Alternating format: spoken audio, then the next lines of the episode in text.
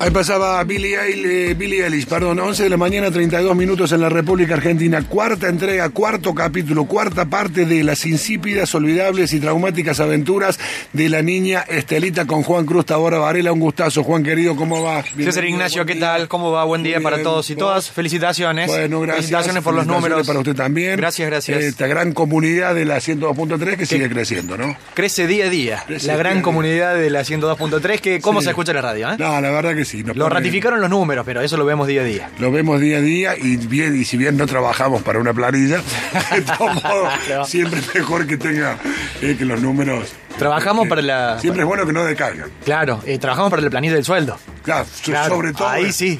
Sobre todo. Ahí sí, ahí sí. Vamos con la cuarta entrega de Dale. las aventuras de la niña Estelita. Nos habíamos quedado en la entrega anterior en aquella ley de acefalía que había enviado la propia presidenta Isabel Martínez de Perón buscando que López Rega fuera el presidente. Ley de acefalía que llegó al Senado y que el joven senador cordobés Fernando de la Rúa la cambió, la modificó y terminó siendo utilizada esta ley, no con Isabelita, no para que López Rega fuera presidente, sino cuando el propio de la Rúa tuvo que renunciar a la presidencia en el año 2001.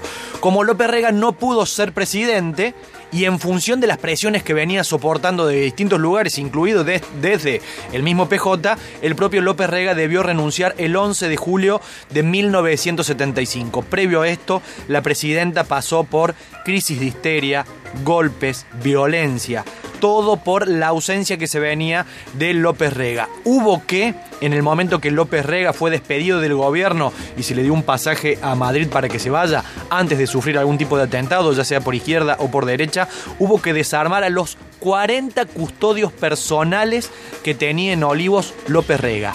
40 monos armados en Olivos custodiando al hermano Daniel. La noche que López Rega voló a Europa, Isabel lloró durante toda esa noche y le dijo a una de las mocamas, él entendía mucho de esto, sabía gobernar 11 veces más que yo. Nunca sabremos por qué dijo 11, no dijo 10, no dijo 20, no dijo un número redondo, dijo 11, quizás era una cuestión cabalística. Para entonces, estamos hablando de julio, agosto del 75, Isabel estaba demacrada, pesaba 42 kilos, tuvo en 72 horas tres lipotimias. Querría tener mucha fuerza, pero no la tengo, le dijo a una de las mujeres, pocas mujeres que la asistían allí en la Quinta de Olivos. La crisis era total, era humanitaria, era económica, en los hospitales no había ni antibióticos, crecía la inflación, Isabel no sabía qué hacer y en el medio estalla, el- eh, estalla el escándalo de la Cruzada de la Solidaridad. La Cruzada de la Solidaridad era lo que habían inventado como si fuera la nueva Fundación Eva Perón, esta, una ONG, si se quiere, una organización presidida por López Rey y por Isabelita que juntaba fondos para darle a los más necesitados. Pero esos fondos que venían de la lotería y de aportes privados no hacían otras cosas que Isabel y López Rega robárselos. Por ejemplo, estalló el escándalo cuando se supo que Isabelita sacó 11 mil dólares de la cruzada de la solidaridad, que tenía que ser para un hospital, y esos 11 mil dólares se los mandó a López Rega a España. Comenzó una causa judicial, una de las tantas por las cuales Isabel terminaría presa. A los procesos judiciales se le sumó otro, que tenía que ver con la herencia de Eva Perón. Era así, Eva Perón y Juan Domingo Perón estaban casados y por lo tanto los bienes eran de los dos. Las hermanas de Evita comenzaron el proceso para reclamarle a Perón la mitad de los bienes. Ese proceso estaba avanzando bien, Perón sabía que estaba en las últimas y le dijo a Isabelita antes de morirse, cuando yo me muera, le tenés que dar la mitad de todo lo que tenemos a las hermanas de Eva. Isabelita hizo eso. Le dio la mitad. Ah, mira. Con un cheque de la Cruzada por la Solidaridad. Es decir, con plata que no le pertenecía. Claro, con la mitad de la Argentina. Exactamente. No, no la mía, no la parte Claro, mía, ahí inició otro proceso judicial. Y como si fuera poco, Qué, qué- qué argento eso. Claro, sí. Como si fuera poco, el diario Crónica, que hoy nos divierte con sus placas rojas, en aquel momento también era de molestar. Y publicó en tapa, en tapa, un llamado a una campaña para que Isabel se animara a conquistar las Islas Malvinas, o a reconquistar, Ah, digo bien. Publicaron en tapa el diario Crónica esta campaña que decía, atrévase Isabel, a reconquistar las Islas Malvinas, Isabel se atrevió y le clausuró el diario. Porque claro, demasiado problema tenía Isabel como para que encima ir a la Isla Malvinas a intentar recuperarla. Se fue, Isabel ya no daba más, como digo, 40 kilos pesaba la presidenta, se fue de vacaciones a Mar del Plata, volvió, fue al Congreso del PJ, lloró en tres oportunidades mientras golpeaba la mesa nerviosa frente a todos los varones peronistas que habían quedado viudos después de la muerte de Perón. Las reuniones de gabinete eran un bodrio, aburridas, pesadas y peligrosas. Isabel estaba muy mal y les dijo en algún momento a los integrantes del gabinete, yo sé que ustedes los fines de semana descansan con sus familias, pero les pido por favor que me visiten con sus esposas en Olivo.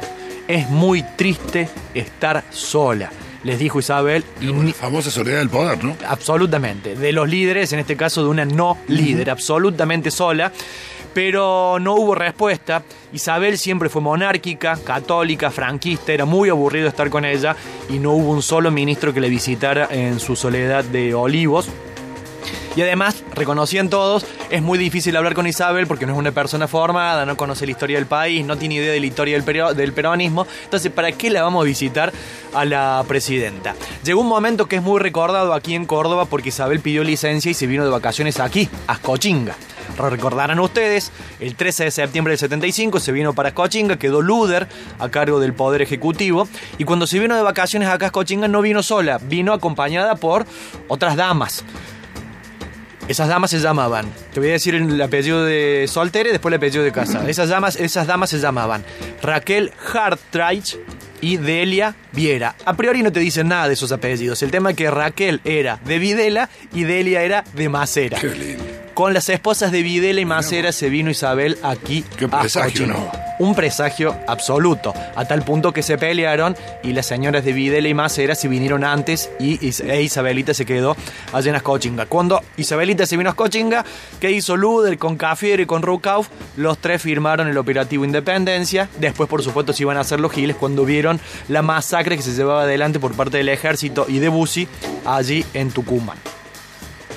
En el marco de todo esto comenzaron a forzar la renuncia de distintos sectores, la renuncia de Isabel, porque no había forma, no había modo que Isabel siguiera siendo la presidenta, y fue el propio Macera que le dijo a Luder, que en ese momento era el referente máximo del PJ.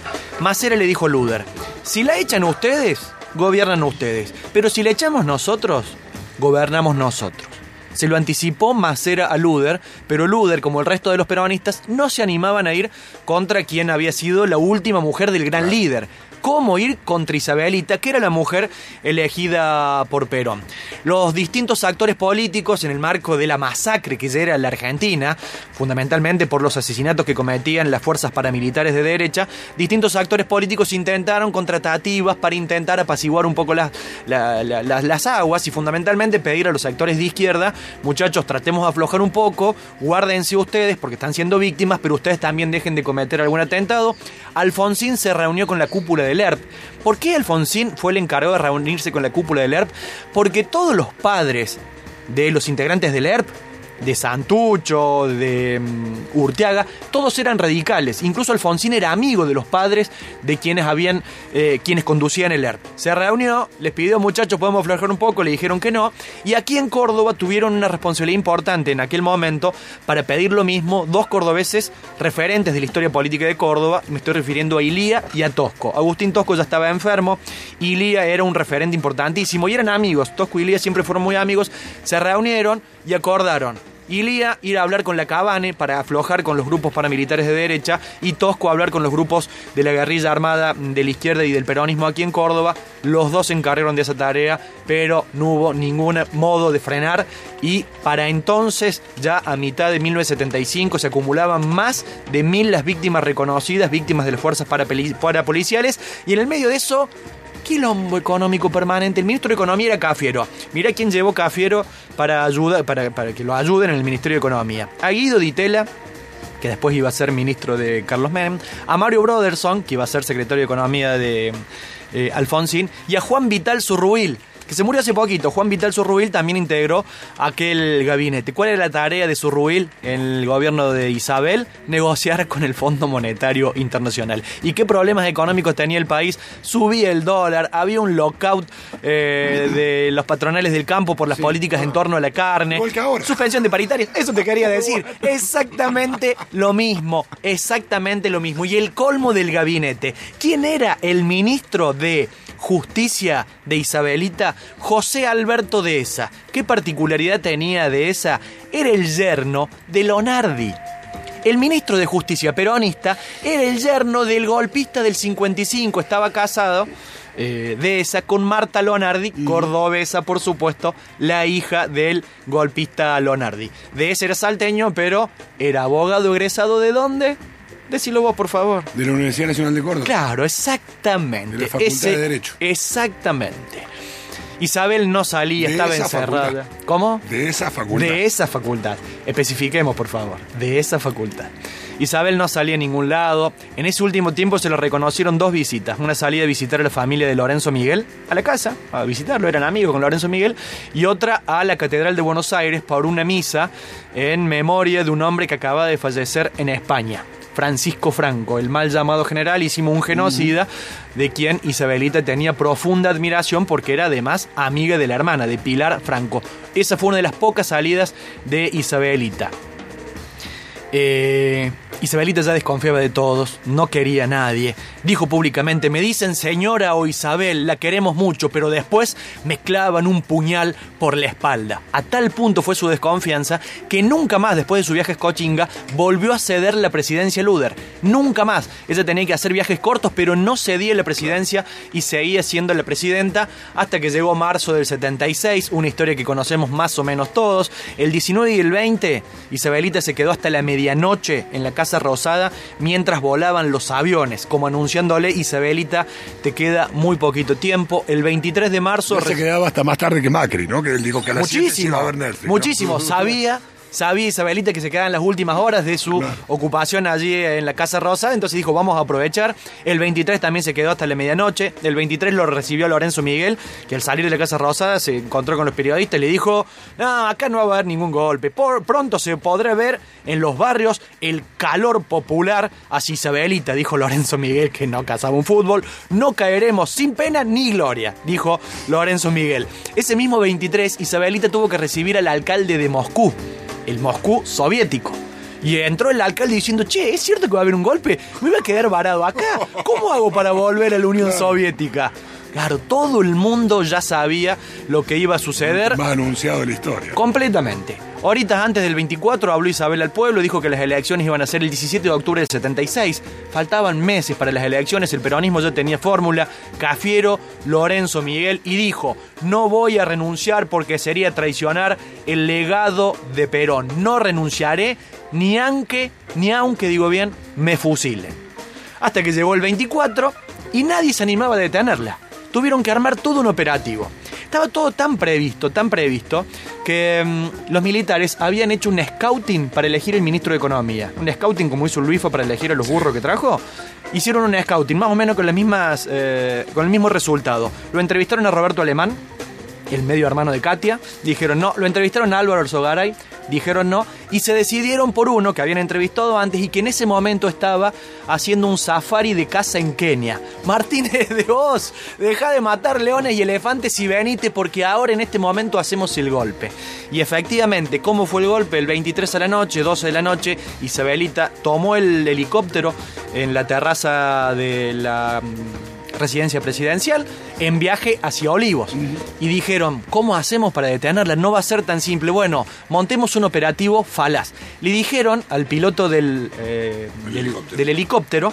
que simular un desperfecto en el helicóptero y le dijera a la presidenta que no podían ir hacia Olivos y tenían que aterrizar en Aeroparque. En Aeroparque. En Aeroparque, Jorge Newbery.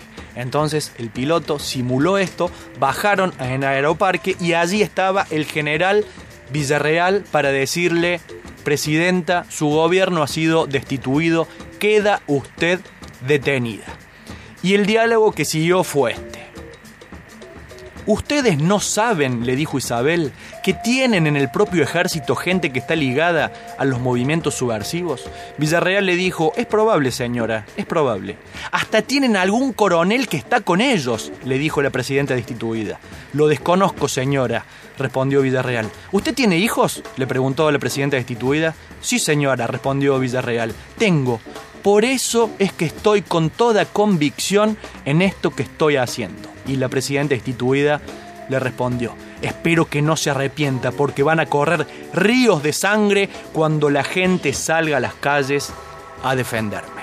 Ni una sola persona salió a defenderme de colección, ¿eh? Juan Cruz Tabora Varela y las insípidas, olvidables y traumáticas aventuras de la niña Estelita, parte 4, un lujazo, ¿eh? Muy bueno, semana que viene, último capítulo. Cerramos semana que viene, sí, sí.